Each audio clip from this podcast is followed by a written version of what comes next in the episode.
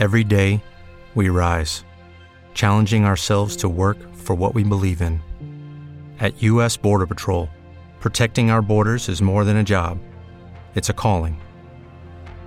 Agents answer the call, working together to keep our country and communities safe.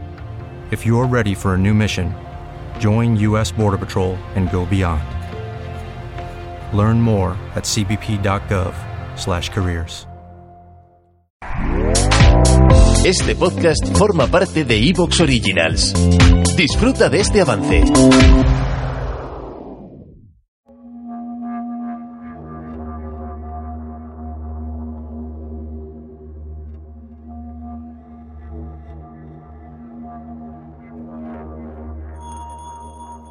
Las folías de mi tierra arrullan mi canto añejo.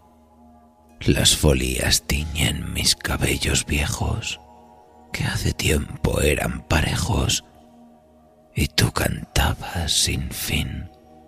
Las folías de mi tierra arrorró de mi dormir. Las folías en mis venas no quieren verte morir. Coquín artero Crónicas ocultas del puerto de la luz.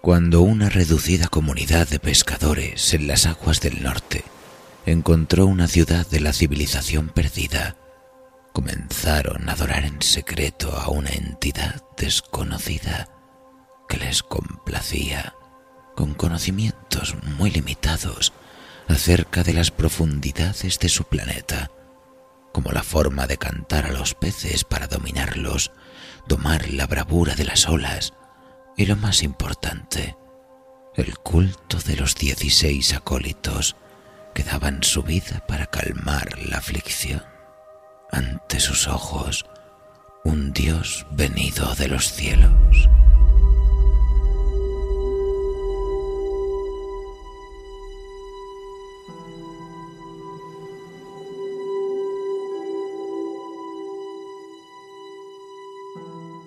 Pero aquel Dios tuvo mucho cuidado de no enseñar su verdadero ser más que cuando fuese necesario, por el bien de su especie.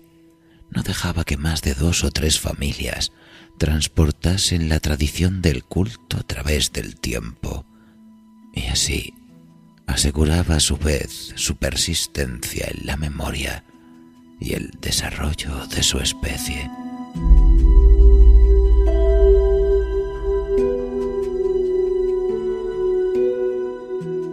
Este fragmento iniciático es sólo uno de los tantos mágicos embustes de las crónicas ocultas del puerto de la luz, el pasado remoto de un anecdotario costumbrista ubicado en el corazón de la costa de Gran Canaria, en la bahía del Confital, entre los susurros de un dios durmiente que verá nacer el mundo civilizado impregnando sus calles de magias y maldiciones.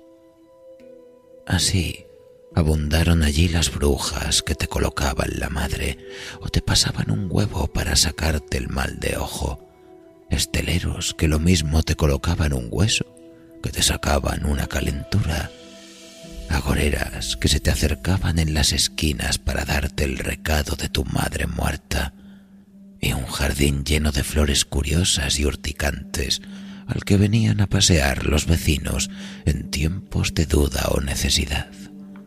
Y es que en el puerto de la luz afirman haber visto la isla de San Borondón, que debe su nombre al que en su día le dieron los ingleses durante sus constantes navegares por el Atlántico Canario, San Brandán, la non trubada, la inaccesible, la isla fugitiva, que tenía la mala costumbre de aparecer y desaparecer ante la vista de los marineros y no tan marineros. Fue tan intensa la huella de su leyenda que en el Tratado de Alcasovas, suscrito entre España y Portugal en 1479, dejaba bien claro que dicha isla pertenecía a las Islas Canarias. Todo el mundo conocía a alguien a quien el destino dio como compañía repentina la silueta azul oscura de San Borondón, observando desde el horizonte. Las parejas de enamorados se sientan todavía hoy al borde de los acantilados, fantaseando con cómo podrá ser tal prodigio. ¿Qué maravilla se esconderá tan maravilloso lugar? Algo parecido le pasa al puerto de la luz, aunque quizá todo esto no sean más que historias, transmitidas de generación en generación, mezcladas en un relato imposible por el maestro Coquín Artero, que si bien negará haber vivido estas andanzas, no podrá negar que en ellas hay más verdad de la que hubiera gustado confesar. Porque a veces una historia no es tan solo una historia, a veces se trata de una puerta.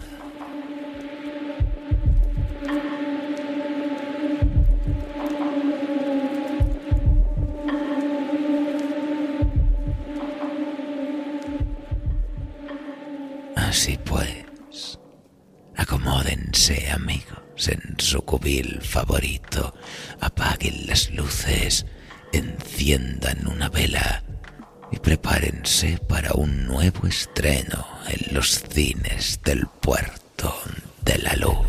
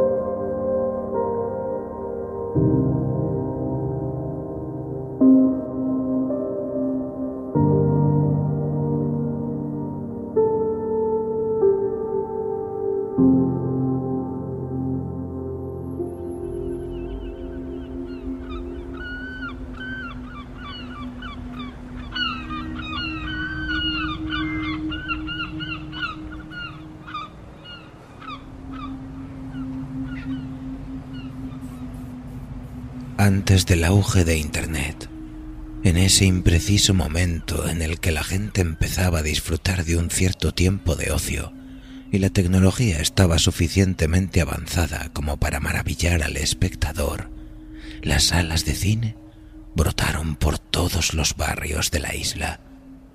Algunas de ellas eran tan solo minúsculas habitaciones donde una sábana de cama de matrimonio hacía las veces de pantalla improvisada y los espectadores se apiñaban con la vista clavada en la proyección.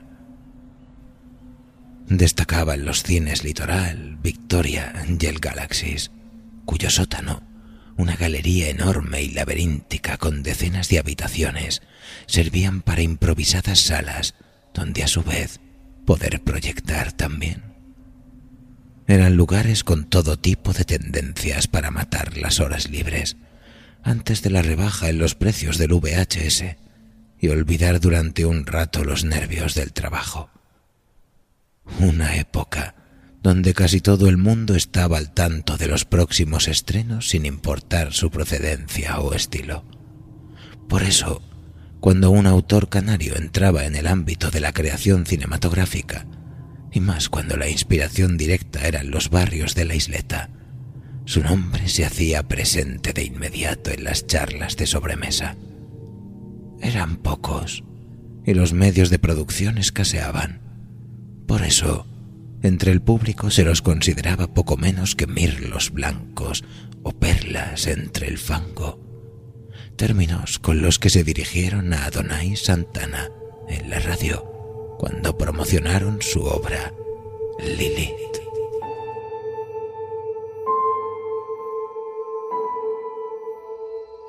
El título por sí solo generó multitud de análisis y especulaciones acerca del sentido de la película. Algunos creían que podría tener tintes religiosos. Otros, por el diseño de la cartelería, apuntaron a una posible obra de cine negro, terror, conceptualista o crítica. Un cartel parco con el nombre de la obra en grande, letras en forma de cuchillada roja sobre papel negro y el nombre del autor en pequeño y blanco, abajo, en el centro. Lilith, Porazo Santana. No faltó quien aseguró que compartieron aula de niños, o que podría ser el vecino de su cuñada, la del calero. Todo alrededor de la película estaba revestido por un aura de misterio y eso favoreció la publicidad de la cinta. No es que la quisieran en todas las salas, ni hubiesen vendido la totalidad de las entradas, pero se hablaba bastante de Adonai Santana y de su criatura. La semana antes del estreno, cuando en las salas ya se tenían previstas las ganancias de la inversión en cada una de sus cintas, estalló una noticia que conmocionó hasta quienes nunca se habían molestado en poner su culo en una butaca. Adonai Santana.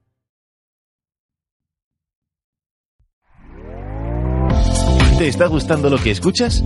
Este podcast forma parte de Evox Originals y puedes escucharlo completo y gratis desde la aplicación de Evox. Instálala desde tu store y suscríbete a él para no perderte ningún episodio.